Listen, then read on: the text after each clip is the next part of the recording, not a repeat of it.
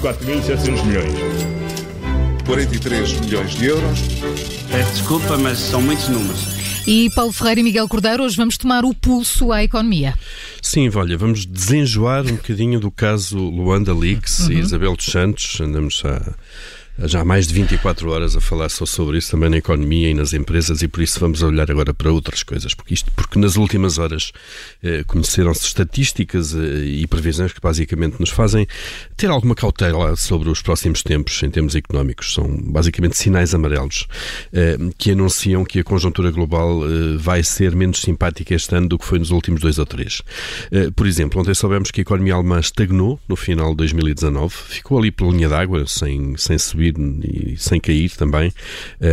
a economia alemã ainda é impulsionada pelo consumo dos alemães, eh, pela procura interna, eh, mas basicamente a produção do setor industrial, que é muito forte na Alemanha, está em queda. O que é que isto quer dizer? Quer dizer que, apesar dos, do, do, dos alemães estarem a consumir, eh, as exportações alemãs, as vendas para, para outros países, não estão a portar-se tão bem. De qualquer forma, a Alemanha pode ter escapado a uma recessão que era dada como quase certa há meia dúzia de meses, o que já não é mau, e também porque o setor da construção e o mercado da habitação registram até boas perspectivas para este ano 2020. E, e, os dados da Alemanha são sempre importantes para estas contas, mas olhando para Portugal, ontem tivemos também dados revelados pelo, pelo INE.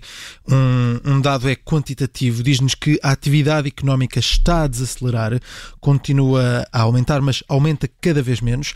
Em janeiro de 2019, a atividade económica portuguesa crescia 2,7%, agora essa taxa de, taxa de crescimento está em apenas 1,8%. Outro dado, este mais qualitativo diz-nos que o clima económico estagnou. Este tem a ver com o sentimento dos agentes económicos, a avaliação que fazem sobre a economia, as expectativas estão na mesma. Estão ali na mesma, não vai não, nem, nem mais eh, otimistas nem mais pessimistas. Uhum. E também ontem o FMI, o Fundo Monetário Internacional, fez a atualização uh, das suas previsões para a economia global e voltou a baixar previsões.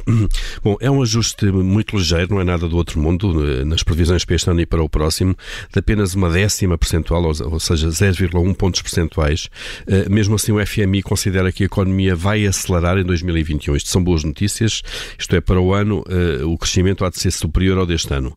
Há nuvens negras que se vão dissipando em relação àquilo que tínhamos eh, o ano passado como por exemplo as incertezas do Brexit, agora tem uma data marcada, parece que é, é desta, finalmente, mês. dia 31, não é? Uh, e a guerra comercial também começada pelos Estados Unidos já conheceu uh, fases, fases mais, mais tensas, nomeadamente com a China.